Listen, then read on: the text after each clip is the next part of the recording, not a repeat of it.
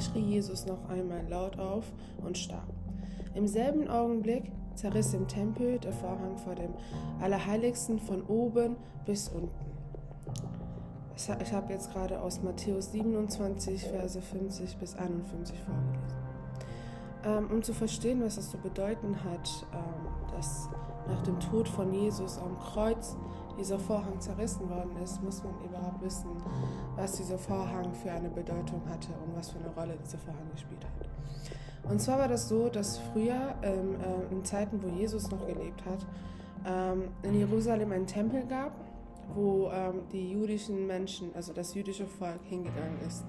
Und in diesem Tempel wurden Tiere geopfert und ähm, Gott wurde angebetet und äh, dieser Tempel diente dazu, dass die Menschen einfach auch deren Sünden bekennen, indem die halt ähm, Tier als Opfer bringen.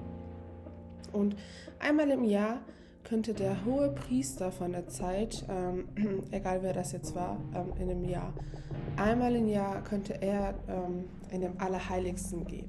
Und der Allerheiligste war getrennt durch diesen Vorhang. Es war ein richtig, richtig ähm, langer, großer Vorhang und ein richtig dicker Vorhang.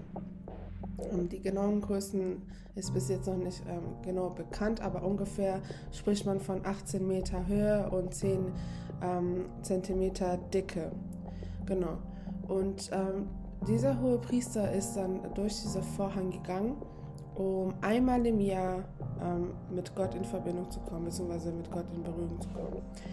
Ähm, das heißt, dass die Menschen, alle normale Menschen waren von dieser Allerheiligsten ähm, getrennt und konnten nicht dahin gehen. Als aber Jesus gestorben ist, ist das zerrissen worden. Jesus hat diesen Weg für uns aufgemacht. Jesus hat, ähm, als der hohe Priester ist er da reingegangen und ähm, hat diesen Vorhang für uns zerrissen, damit wir Menschen jetzt auch Zugang zu Gott haben. Jesus hat diese Trennung zwischen Menschen und Gott aufgehoben. Und seitdem ähm, muss man nicht mehr im Tempel gehen, um Gott anzubeten, denn Gott ist jetzt überall. Gott ist aus dem Tempel ausgezogen und ähm, lebt mitten unter uns. Gott ist bei uns.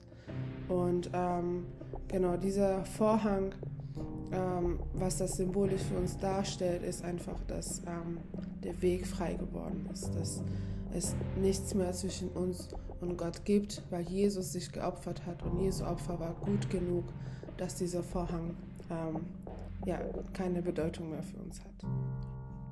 Jetzt fragst du dich wahrscheinlich, was das Ganze mit dir zu tun hat.